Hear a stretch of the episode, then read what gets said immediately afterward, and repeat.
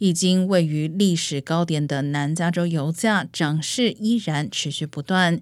洛杉矶县平均油价周二连续第十一天上涨，比前一天每加仑多出三美分，达到六点三五九美元。